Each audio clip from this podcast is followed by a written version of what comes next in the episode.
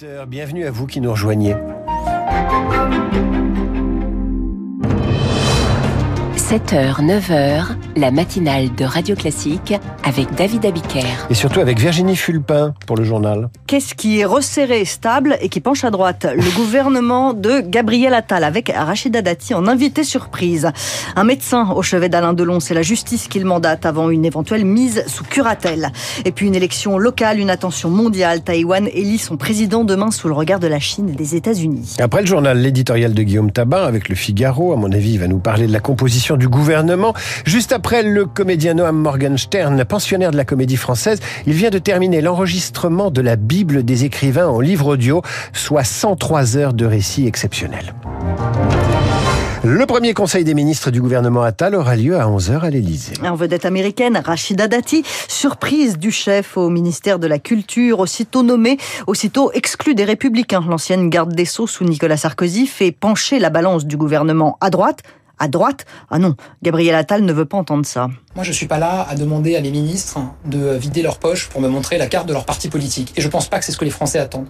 Moi, ce qui m'intéresse, c'est que ce soit des ministres, des femmes, des hommes, qui ont envie de répondre aux problèmes des Français, de dédier toute leur énergie à cette action et à la mission qui est la leur. Vous avez dans le gouvernement effectivement des personnes qui ont une sensibilité de droite. Et vous avez des personnalités qui ont une sensibilité de gauche. Les Français, c'est ça qu'ils attendent c'est qu'on réponde à leurs problèmes et qu'on agisse résolument pour la réussite de notre pays. Le Premier ministre Gabriel Attal aux 20h de TF1 hier soir. Les anciens républicains sont nombreux dans le nouveau gouvernement. Bruno Le Maire reste à l'économie, Gérald Darmanin à l'intérieur, Sébastien Lecornu aux armées.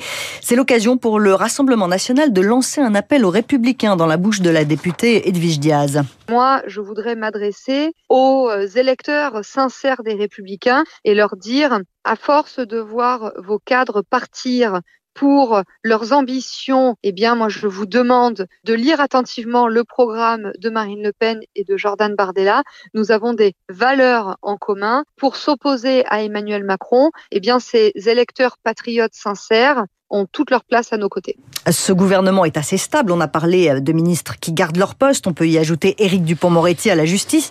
Il y a ceux qui prennent du galon. Amélie Oudéa-Castera ajoute l'éducation nationale à son ministère des Sports et des Jeux Olympiques et Paralympiques.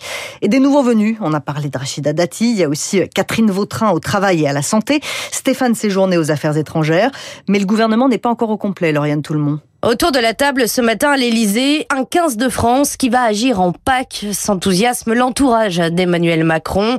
Malgré la cote de popularité du nouveau Premier ministre, Gabriel Attal avait besoin autour de lui d'un gouvernement resserré avec des poids lourds, des personnalités politiques, analyse un stratège macroniste. Hormis les prises de guerre chez les LR, le casting n'a pourtant pas beaucoup changé. 10 des 15 ministres étaient déjà présents dans le gouvernement d'Elisabeth Borne. Manquent à l'appel ceux de l'aile de la Macronie. On ne va pas se mentir, l'équilibre politique a changé, il penche à droite, reconnaît un membre de Renaissance qui voit à l'Assemblée les députés de l'aile gauche faire la tête. Il ne faudrait surtout pas fracturer le groupe, s'inquiète l'élu.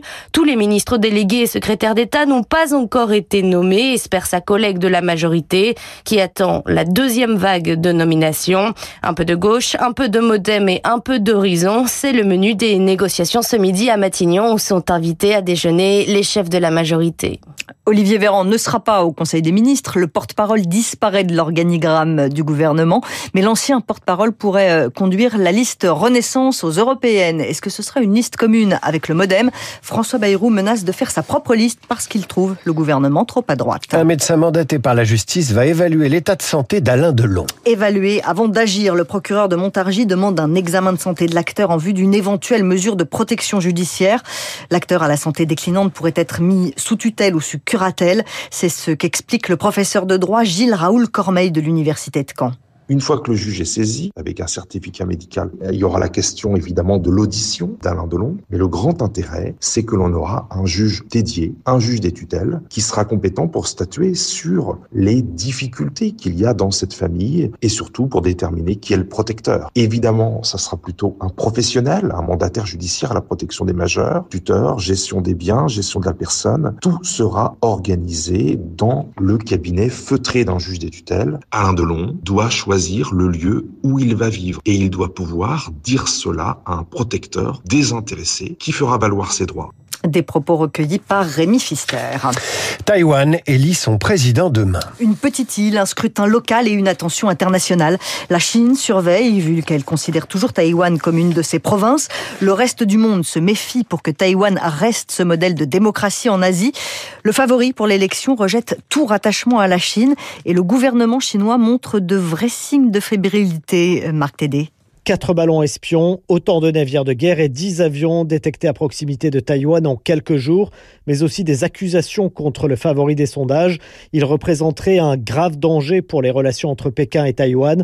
Jusqu'aux dernières heures de la campagne, la Chine tente de peser sur la présidentielle taïwanaise, souligne François Godement, conseiller spécial pour l'Asie à l'Institut Montaigne. L'idée, c'est de maintenir une pression et de l'aggraver par degrés jusqu'au moment où, pense la Chine, l'électorat taïwanais estimerait qu'il a plus à perdre qu'à gagner, à poursuivre euh, sa route séparément de la Chine. Sans succès pour le moment, puisque les Taïwanais sont majoritairement opposés à un rapprochement avec la Chine, un rejet récent, explique Emmanuel Linco, chercheur associé à l'IRIS. Depuis 2014, cela correspond aux émeutes de Hong Kong. Les Hongkongais ont été bafoués dans leurs droits et dans le respect de leur autonomie réelle. Ces événements ont conforté l'électorat taïwanais à ne pas subir le même sort. Mais même en cas de victoire à la présidentielle, William Lai n'aura sans doute pas les coups des franches vis-à-vis de Pékin, faute probablement d'une majorité à l'Assemblée.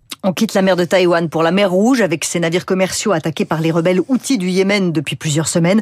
Les États-Unis et la Grande-Bretagne ont frappé des positions outils hier soir, des frappes qualifiées de succès par Joe Biden et condamnées par l'Iran. On n'en est plus à une hérésie environnementale près. Si vous commandez un cocktail avec des glaçons à Dubaï, bah ces glaçons viennent directement des glaciers du Groenland. Oui, oui. Arctic Ice, une start-up du Groenland, récupère des morceaux d'iceberg dans les fjords pour les transporter jusqu'à Dubaï, Lucie Dupressoir. Les Groenlandais l'appellent la glace noire tant elle est difficile à repérer dans la mer. Ces icebergs sont transparents, très appréciés des locaux pour accompagner leurs boissons.